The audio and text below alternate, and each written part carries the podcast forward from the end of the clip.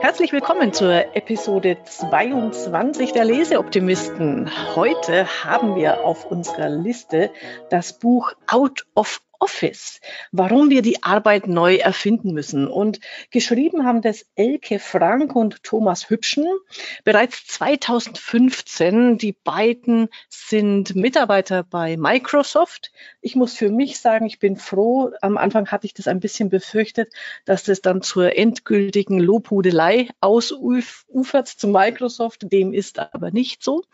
Und ähm, ich finde, es ist ganz spannend, ähm, weil, es gerade in die heutige Zeit auch wenn schon ein paar Jahre her ist, gut reinpasst. Und ähm, wir wollen uns einfach mal heute darüber unterhalten, was können wir in Sachen Arbeitszeit, Arbeitsort, ähm, Vertrauen ähm, daraus ziehen für die Kanzleien. Als Lesegast habe ich ähm, dafür mir die Sarah Schuster geholt aus der Kanzlei König in Nürnberg. Und da freue ich mich jetzt insofern ganz besonders bei Nürnberg und Franken. Ich bin ja aus Fürth. Wir werden und können hoffentlich heute so richtig schön das ähm, fränkische R mal rollen lassen. Caroline Reiber, falls ihr sie noch kennt da draußen, war dafür berühmt und berüchtigt. Ja, und ich sage jetzt erstmal Hallo Sarah, grüß dich. Hallo Angela, grüß dich. Dann lassen wir das R rollen. Deiner Kanzlei, genau. Genau. Also ich ähm, arbeite, ich bin Angestellte in der, in der Kanzlei König seit zehn Jahren. Ich habe dieses Jahr Jubiläum. Das ist eine Steuer- und Rechtsanwaltskanzlei und seit vielen Jahren ähm, führen Markus und ich die Kanzlei gemeinsam. Mhm. Mhm. Genau, das finde ich auch sehr spannend und, und das, deswegen äh, freue ich mich hier, das Buch mit dir zu diskutieren, weil du so ein bisschen, ich will jetzt mal sagen, die Twitter-Rolle hast. Äh, auf der einen Seite bist du zwar angestellt, aber du hattest ja im Vorfeld erzählt, du bist so die strategische Denkpartnerin für den Markus äh, und ähm, nicht nur Denkpartnerin, sondern auch die umsetzende Kraft in der Kanzlei. Das heißt, ihr entwickelt gemeinsam Perspektiven und du guckst dann auch, dass es, äh, dass es passiert. Das finde ich sehr schön. Ja, tatsächlich. Ich bin der Typ, der gern die Ärmel hochkrempelt und anpackt. Mhm. Und wir ergänzen uns einfach wunderbar. Ja, genau. Prima. Ähm, steigen wir mal ins Buch ein. Also ich habe mir mal so als, als ähm, einen der wichtigen Sätze rausgezogen, und es sind eigentlich drei Sätze, aber die, die kennzeichnen das Buch ganz gut und dann kann man das dann weiterdenken. Nämlich, es geht ja bei ähm, Out of Office und, und äh, Arbeit neu erfinden, geht es ja auch viel um diese äh, Geschichten, wo arbeiten wir, wie arbeiten wir orts- und, und äh, zeitunabhängig. Und äh, Sie schreiben da ziemlich am Anfang, Wirklich flexibel arbeiten bedeutet den Rechtfertigungsdruck rausnehmen. Das Ergebnis zählt nicht das Sitzfleisch. Sehr schöne Formulierung. Die bloße Anwesenheit ist kein Indikator für die Qualität der Arbeit. Finde ich also sehr gut schon mal getroffen, gerade das mit dem Rechtfertigungsdruck. Wie, wie siehst du das, Sarah? Oder wie erlebst du das in der Kanzlei? Wie weit seid ihr da schon und, und oder wo hast du da äh, aus dem Buch Gedanken rausgezogen, wo du sagst, Mensch, äh, das hat mich zum Nachdenken gebracht? Also zum Nachdenken, beziehungsweise was ich wirklich rausziehe für uns, ist diese Sache mit diesem Work-Life-Blending. Ich muss zugeben, mit dem Begriff die vorher noch nichts am Hut. Natürlich Work-Life-Balance kennt man. Work-Life-Blending war für mich jetzt neu. Ich habe mich damit auseinandergesetzt. Das Buch handelt ja mehr oder weniger ähm, davon. Und ich finde es spannend. Ähm, und wir haben uns hier auch schon drüber unterhalten. Und ich kann mir vorstellen, dass wir das für die Kanzlei vielleicht des Jahres durchziehen, umstellen. Also wir haben gute Voraussetzungen, weil wir nahezu digital arbeiten. Aber jeder kann ins Homeoffice. Ähm, lustigerweise durch Corona hat sich gezeigt, es möchte keiner ins Homeoffice. Ähm, also möchte keiner? Nee, wirklich.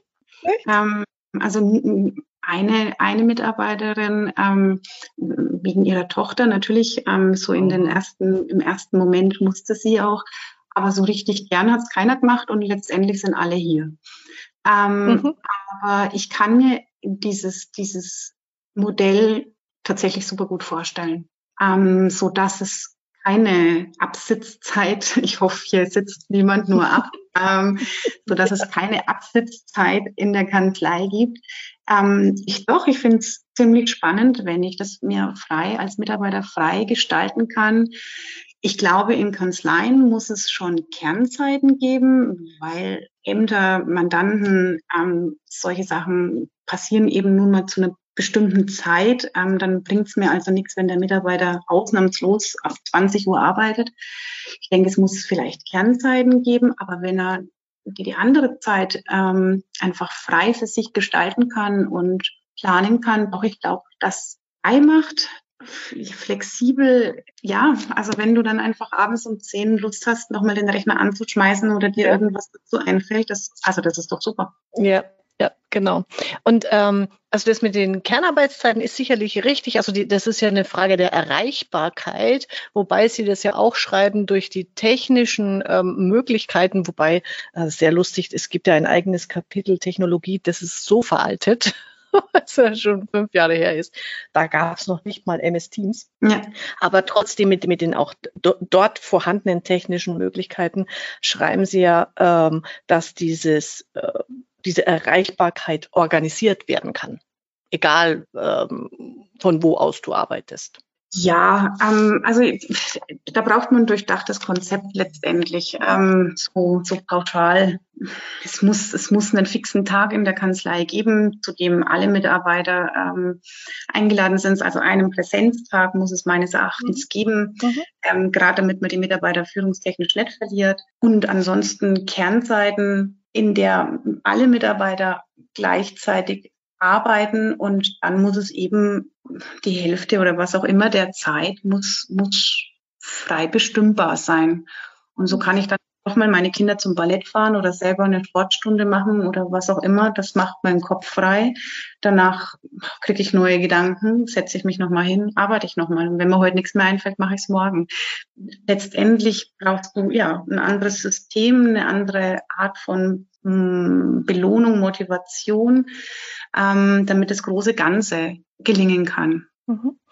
Das schreiben Sie auch und das, das passt sehr gut zu dem, was du jetzt sagst. Ähm, eben dieses, was, was am Anfang kommt, dieses, den Rechtfertigungsdruck rausnehmen. Wenn ich einfach, sage ich mal, die Freiheit Ermächtigung, wenn man es mal so, so nennen will, habe, zu sagen, okay, heute liegt nichts mehr an, jetzt höre ich auf, aber morgen hänge ich dann irgendwas dran und ich werde halt auch nicht schief angeguckt in der Kanzlei. Das ist ja immer so dieser, ich sage mal, der, der soziale Druck. Ne?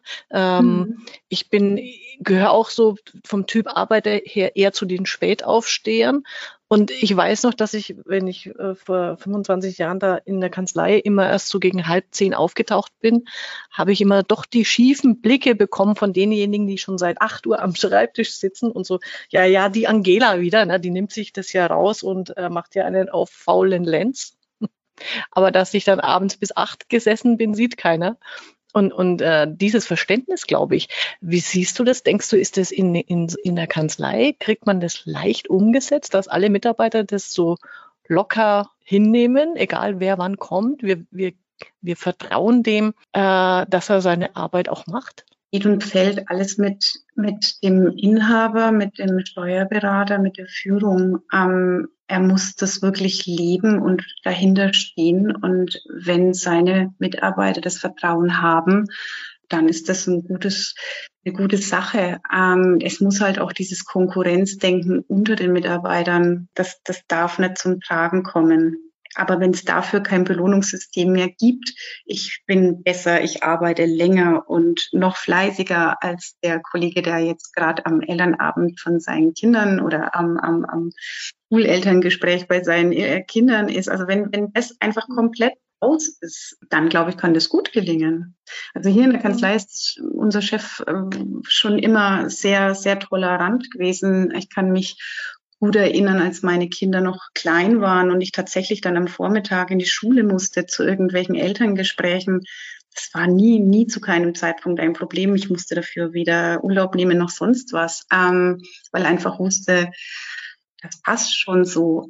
Und trotzdem hast du selbst ja ein furchtbar schlechtes Gewissen und dein, eventuell gucken dann deine Kollegen schief. Aber wenn das einfach eine Normalität hat, ähm, weil jeder dem anderen vertraut, weil das Gesamtergebnis passt, dann sehe ich da mhm. kein Problem mehr. Und dann habe ich eben kein schlechtes Gewissen mehr. Ähm, und dann kann ich als Mitarbeiter einfach ja, frei sein und habe dann einfach später auch wieder Lust zu arbeiten. Mhm. So stelle ja, ich genau. mir das Ganze vor. Ja, genau. Und ich denke dann auch, also das, äh, das ist wirklich so eine Kultur, die einfach wachsen muss. Richtig. Die man, wenn, wenn man es wahrscheinlich noch nicht von heute auf morgen ähm, äh, umsetzt, aber äh, gemeinsam einfach lernt. Und so wie du sagst, wenn, wenn da wenn von, vom Chef aus das Vertrauen gegeben wird, dann akzeptieren das die, die Mitarbeiter auch nach und nach. Also dann kann man das ja steuern. Also ich glaube schon, dass wir in unserer Gesellschaft ein ausgeprägtes Konkurrenzdenken haben. Aber ich, wenn wir von Wissensarbeitern und äh, Wissensarbeit sprechen und wenn sich, wenn, wenn sich das umsetzen soll, wenn man das ausprobieren möchte, dann ist dieses Konkurrenzdenken eins der Dinge, die man ändern muss und das kann man eben nur vorleben. Fand ich auch ganz schön. Also die, die bringen ja auch immer wieder so Studien und, und ähm, äh, Faktenwissen und da, da war eins dabei, das hat mich gut, gut zum Nachdenken gebracht, äh, nämlich es gibt so äh, die X- und Y-Theorie des Menschenbildes. Äh, fand ich ganz spannend und X geht davon aus, dass die meisten Menschen Verantwortung vermeiden wollen und geführt werden müssen. Also das ist die negative Sicht auf die Mitarbeiter. Äh, alles muss kontrolliert werden und äh, eigentlich sind sie faule Säcke, die man peitschen muss. Und äh, die Y-Theorie geht vom Gegenteil aus, nämlich dass Menschen gerne arbeiten und auch Verantwortung übernehmen und an Zielen ähm, mitwirken möchten. Und das, was ich was mich beeindruckt hat, das war mir vorher nicht klar, ist, für dieses negative Menschenbild gibt es keinerlei empirische Belege.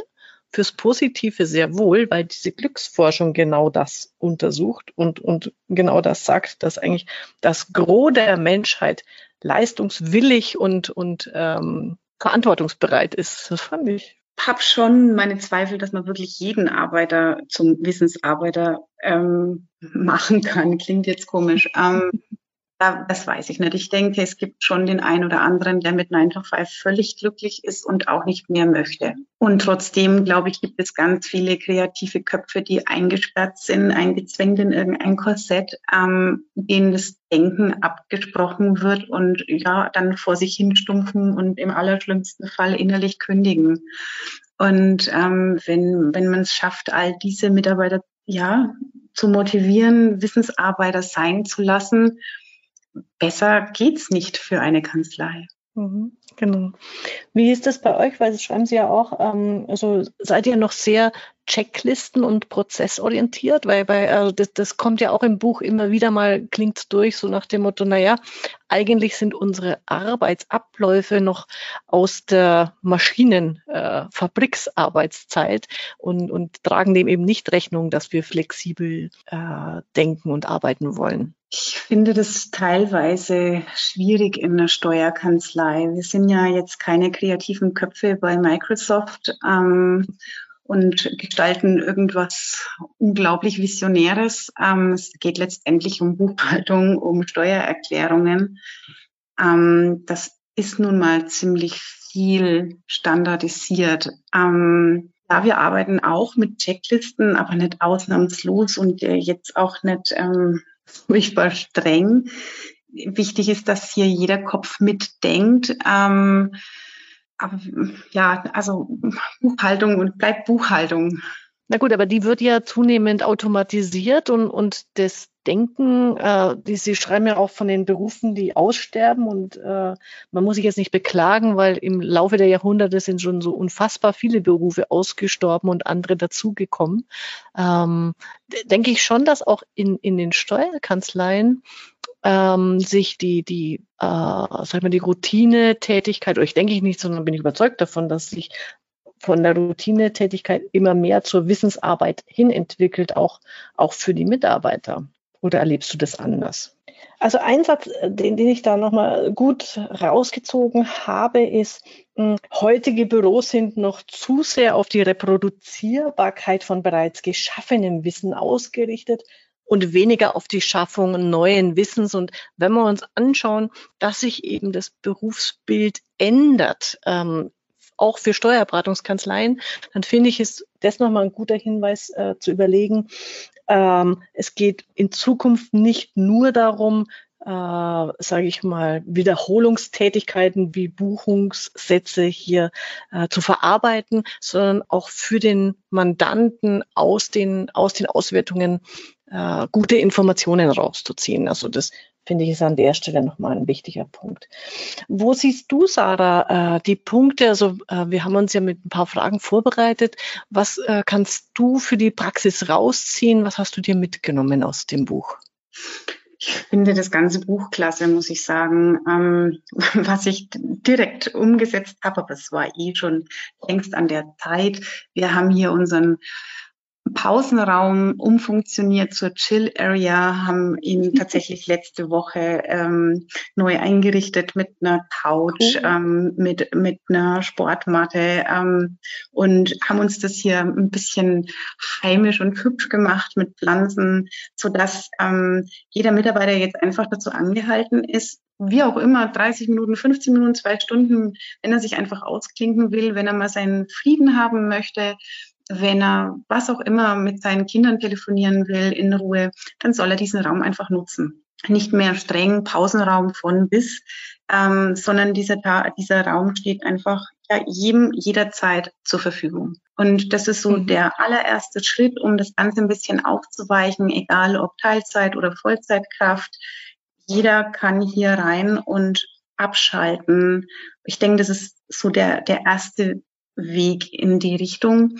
Und langfristig, ähm, habe ich schon gesagt, ist vielleicht das Ziel, ähm, dieses Work-Life-Blending hier einzuführen, Mitarbeiter leichter oder sie dürfen ja bei uns sowieso, aber auch dahingehend zu motivieren, tatsächlich im Homeoffice zu arbeiten, ähm, zu flexiblen Zeiten, wie sie es möchten, ähm, dass dieses starre Verhältnis einfach aufhören kann. Dadurch, glaube ich, ähm, ist der Mitarbeiter entspannter und dadurch auch leistungsfähiger. Mhm. Ja, ja. das finde ich sehr gut. Äh, wie haben die Mitarbeiter den neuen Chill-Out-Raum aufgenommen? ganz zart und vorsichtig. Also sie waren alle begeistert, aber bis jetzt hat sich noch niemand getraut, also. wirklich mal auf der Matte am Boden irgendwelche Yoga-Übungen zu machen.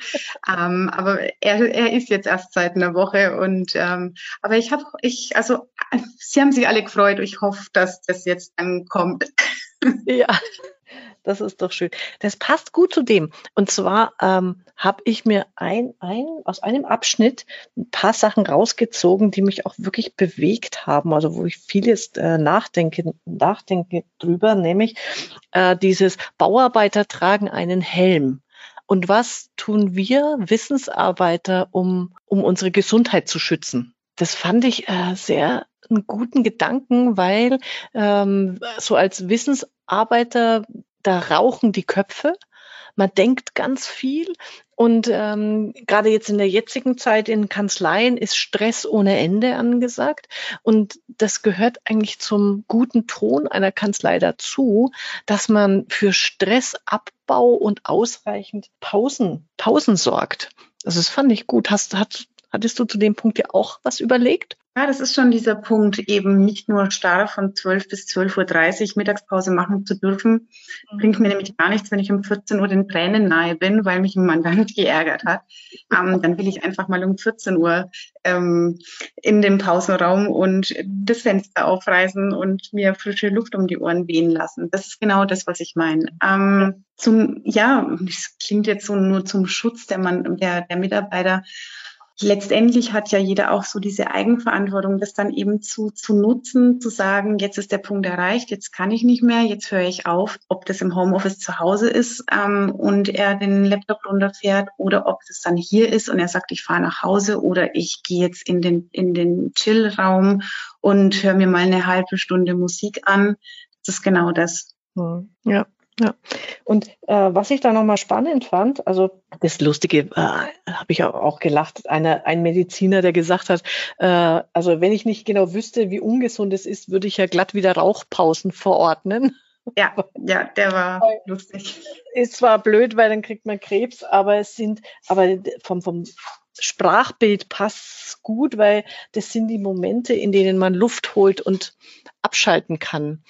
Und da war ja auch die Studie, die geht ja immer wieder mal durch die äh, Presse, äh, sitz, was, das Sitzen ist das neue Rauchen. Und man soll sich 150, also die Empfehlung lautet ja 150 Minuten pro Woche moderate Bewegung. Und das habe ich mal umgerechnet. Das ist eigentlich total lächerlich wenig, wenn, weil das läuft darauf hinaus, dass man pro Tag zweimal 15 Minuten zu Fuß geht. Also irgendwie geht, bewegt, sich streckt, sich reckt. Und das finde ich, könnte man super in den Kanzleialltag einbauen. Also vielleicht so, jetzt vielleicht ein bisschen schräg, aber so die gemeinsame Bewegungspause machen. Einmal von 10 bis 10.15 Uhr. So früher gab es doch im Fernsehen immer diese Freizeitübungsfilmchen. Dann wird das eingelegt und alle hüpfen ein bisschen durch die Kanzlei. Und am Nachmittag machen wir das nochmal, dann haben wir die WHO-Auflagen erfüllt. ja, das klingt. Ja, wir müssen mal gucken, wie man das den Mandanten beibringt, wenn wir von 10 Uhr bis 10.15 Uhr dann nicht ans Telefon gehen und nicht an die Tür. Eventuell brauchen wir noch ein Laufband in der Chill-Area. Oder ja, genau. wir gehen dann aber allerdings nicht Händchen halten, einmal um den Block. das wäre wahrscheinlich ist das die Alternative zum Rauchen, ja. Ja, genau. Ja, klar. Aber, unbestritten braucht man einfach mal fünf Minuten Ruhe. Aber ich stelle mir es gerade vor, weil also wir nehmen heute ja am Faschingsdienstag auf, wenn so eine Kanzlei das einführt, zweimal täglich 15 Minuten Polonaise durch, durch die Nachbarschaft. Das geht auf jeden Fall viral. Ja. Werbetechnisch großartig. Aber äh, ein Tipp für dich, Sarah, falls du das noch nicht kennst, da habe ich jetzt gerade damit angefangen. Ähm, es gibt Face Yoga. Okay. Eine, eine Kollegin ähm, hat mich da drauf gebracht, beziehungsweise das, die habe ich jetzt gerade kennengelernt, die bietet das an und das ist wirklich gut. Äh, man muss jetzt nicht sich vorstellen, dass man sich verrenkt und ich bin überhaupt kein Yoga-Mensch, sondern du machst einfach mit der Kiefermuskulatur, mit der Augenmuskulatur Übungen. Das ist gerade für Bildschirmarbeiter unglaublich hilfreich, weil du die, die Gesichtsmuskulatur stärkst und ähm, frischer bist im Gesicht. Den Link lasse ich dir mal zukommen. Kann ich mir vorstellen, so sowas könnte man zum Beispiel mal machen in der Kanzlei äh, gemeinsam, dass man sich so einen Face-Yoga-Kurs anguckt und Grimassen schneidet. Wichtig dabei ist immer die geschlossene Kamera. ja, genau. Und, und aus dem Bereich, also einen Punkt habe ich mir für mich auch da nochmal rausgezogen, nämlich dieses 14 bis 16 Uhr nichts. Großartig, weil ich bin auch so ein Mensch, ich sitze am Schreibtisch und dattel herum und natürlich arbeite ich, aber ich, ich bin eigentlich so pausenlos. Und einfach sich Zeiten zu nehmen und zu sagen, okay, das ist jetzt auch eine feste Zeit. Also die muss man ja nicht jeden Tag machen, aber es einfach mal zulassen, ähm, sich, sag mal, nichts zu gönnen. Das, das hat mir gut gefallen als, als Grundgedanke.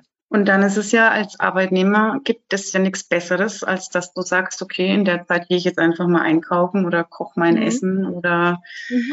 gehe mit dem Hund Gassi, ähm, mhm. weil du in der Zeit eh weniger produktiv bist. Und wie schön, wenn man das dann auch noch ganz offiziell darf, statt am mhm. Bildschirm zu hocken und das Gähnen zu unterdrücken. Ja, genau. Sehr schön. Ähm, was hast du noch aus dem Bereich, ähm, was du für die Praxis rausziehst? Hast du da noch Punkte? Also das umfasst ja eigentlich schon alles, dieses Work-Life-Blending. Ähm, wie gesagt, das muss man jetzt Stück für Stück ein Konzept ausarbeiten, wie das funktionieren kann mit Kernzeiten und so weiter. Ähm, und natürlich muss das freiwillig sein, wenn die Mitarbeiter nach wie vor einfach zu 90 Prozent äh, in der Kanzlei sein mögen, dann muss ihnen das, muss das genauso in Ordnung sein. Letztendlich ist der Ort völlig egal. Ähm, sie müssen nur wissen, dass sie diese Flexibilität haben können, wenn sie möchten. Ähm, und ja, also, na klar, jeder muss dafür absolut digital sein. Das sind wir aber nahezu. Ähm, von daher glaube ich, lässt sich das gut umsetzen. Mhm. Ja, ja. Also für mich, was für mich neu war äh, aus dem Buch, ähm, war etwas ganz anderes. Das war, dass das Wort Arbeit so negativ besetzt ist. Mhm. Das war mir, dafür hatte ich kein Bewusstsein. Ähm, aber wenn man drüber nachdenkt, ja, Mittwoch ist Bergfest und Thank God it's Friday oder Workaholic, also das sind alles so negativ belastete Aussagen, ich muss noch zwei Wochen bis zum Urlaub rein. Das, ja, wie gesagt, dafür, das, da habe ich lange drüber nachgedacht. Und denkst du, das ist, das ist immer noch so in den Kanzleien oder jetzt äh, erlebst du es in deinem Bekanntenkreis so? Ich will jetzt nicht dafür sprechen, dass das in den Kanzleien insbesondere so ist. Ich glaube, es ist, aber ich kann mir vorstellen, dass es überwiegend so ist. Ja, ich erlebe es im Bekanntenkreis tatsächlich. Ähm, ja, auch das Wort Burnout verbindet man ja klassisch nur damit, ähm, der hat sich überarbeitet, der hat so viel Stress in der Arbeit, mhm. dass da ganz andere Sachen drin stecken können, ist zweitrangig. Mhm. Und oft, also das begegnet mir schon, wenn du sehr mit deiner Arbeit identifiziert bist, wenn du, ich sag jetzt mal, dafür lebst, natürlich habe ich auch Familie, Kinder, aber wenn du ähm, dafür lebst, dann kriegst du manchmal schon so zweifelhafte Blicke. Ähm, mhm eben dieses, naja, halt ein Workaholic oder ähm, naja, die hat ja sonst nichts in ihrem Leben oder Karriere geil. Ähm, also da, ja, das doch, das ähm, glaube ich schon rauszuhören, dass es da so ein, so ein seltsames Verhältnis zu, zur Arbeit gibt. Genau, wobei Sie schreiben da ja auch, also dass das in den in der jüngeren Generation sich gerade ändert oder schon geändert hat, dass die ja viel mehr schon dieses Live-Work-Blending haben. Also dass es für die, dadurch, dass eben überall ist, äh, überall Smartphone dabei und so weiter, dass es äh, da viel selbstverständlicher genommen wird, dass man ähm, sich mit seiner Arbeit identifiziert, wenn dann die, die anderen Rahmenbedingungen stimmen. Da muss ich nur lachen, weil äh, da gibt es einen so einen schönen Spruch. Also wenn Arbeit und privat eben immer noch getrennt gedacht werden, dann muss halt der Zitterkurs bei der VHS für die Sinnstiftung herhalten. Habe ich dann an äh, den Jodelkurs von das Jodeldiplom von Loriot gedacht. Da habe ich dann was Eigenes. Das hat mich sehr dran erinnert. Genau. Sehr schön. Äh, ich wollte doch aus diesem äh, Bereich, was kannst du für die Praxis rausziehen, das wollte ich einfach nochmal hier reinbringen für die Zuhörer. Ich äh, fand es sehr gut, wo Sie nochmal auflisten, was sind die Aufgaben einer guten Führungskraft. Ja. Äh, nämlich nicht, ähm, ich manage und kontrolle, sondern äh, das, ist, das bringt mich auch sehr gut zum Nachdenken. Wer führt, muss Netzwerken können. Also eine Kanzlei oder das Unternehmen nicht so sehr als wir sind ein Team, sondern wir sind ein Netzwerk zu begreifen, weil ein Netzwerk hat wesen, geht von wesentlich selbstständigeren Einheiten aus. Also das habe ich mir für, für mich so überlegt. Und, und dann eben, wenn ich in dem Bereich weiterdenke, dann ist der, dann ist die Führungskraft, dann hat die Vermittlertätigkeiten, also sie bringt Menschen zusammen mit ihrem Know-how.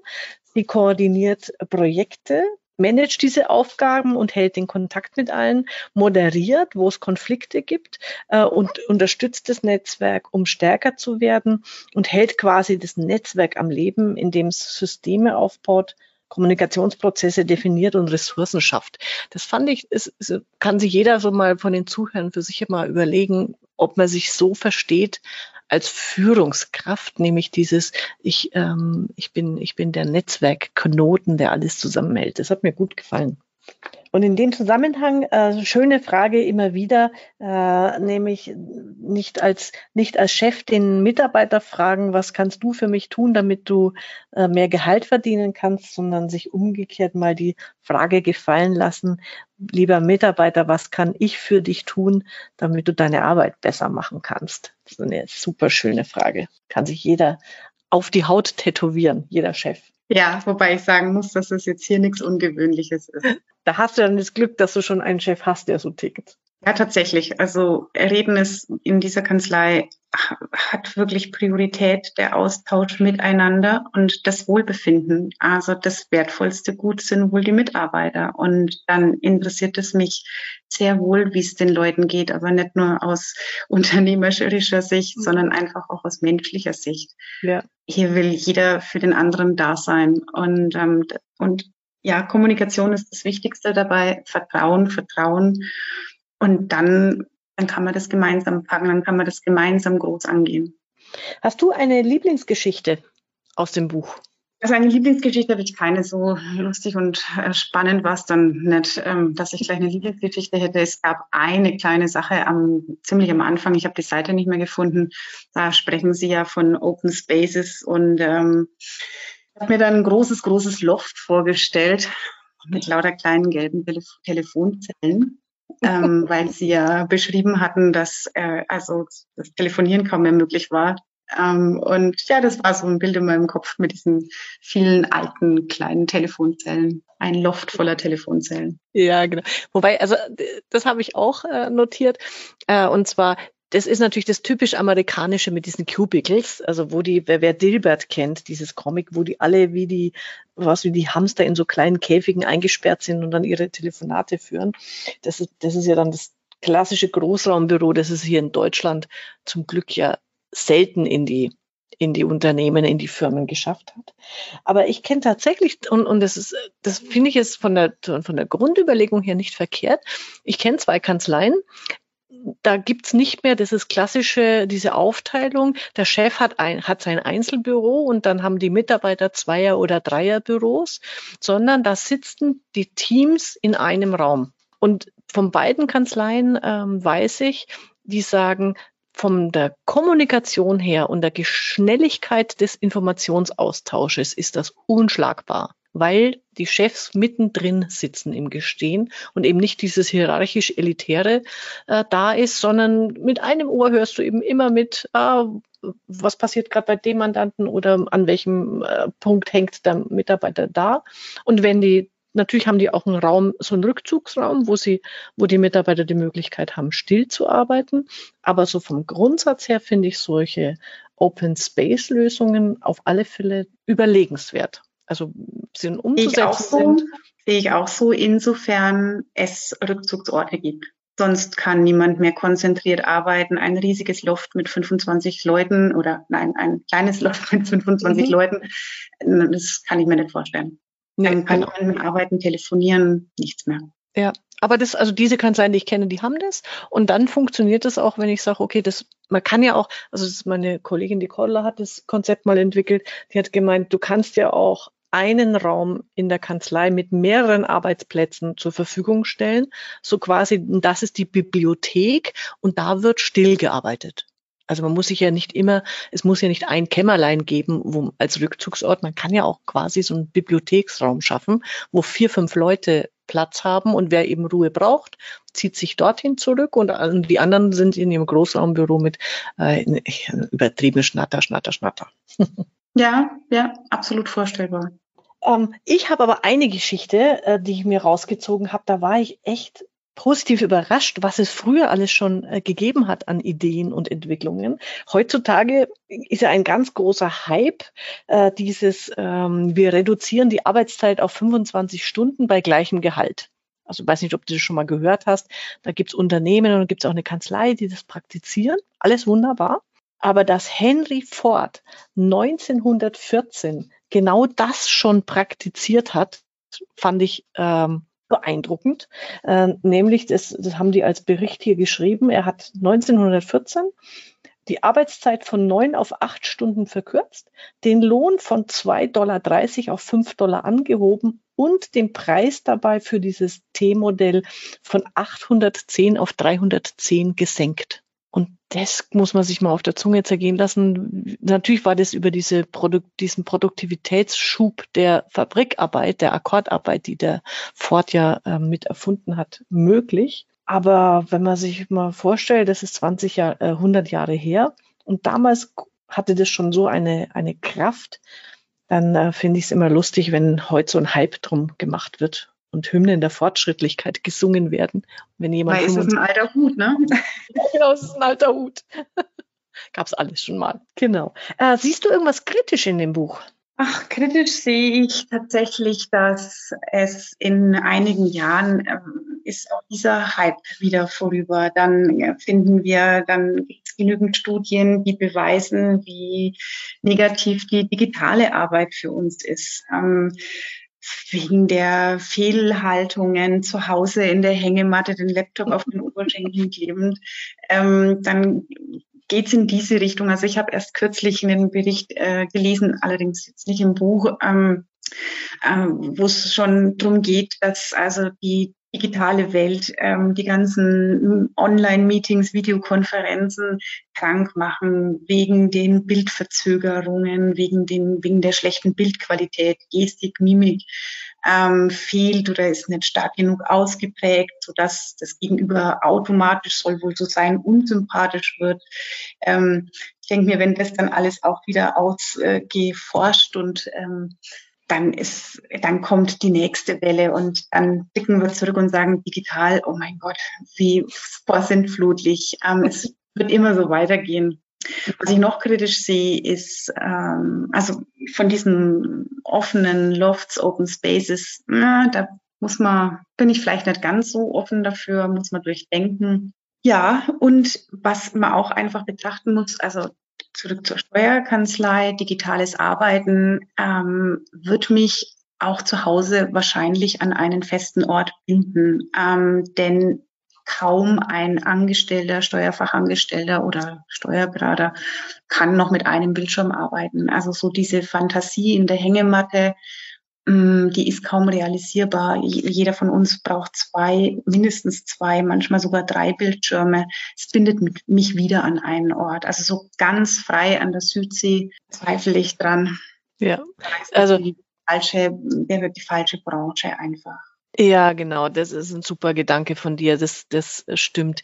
Äh, das ist ein, ein Irrglaube oder das, das, da wird ja immer ähm, dieses äh, arbeitsunabhängige Arbeiten wird da immer so hoch aufgehängt und man sieht dann immer diese hippen äh, Worker in den äh, Berliner Cafés sitzen, wie sie irgendwie Programmiertätigkeiten äh, ausführen, wobei ich glaube auch nicht, dass ein Programmierer äh, irgendwo sich am iPhone hinsetzt und da irgendwie seine Codes schreibt.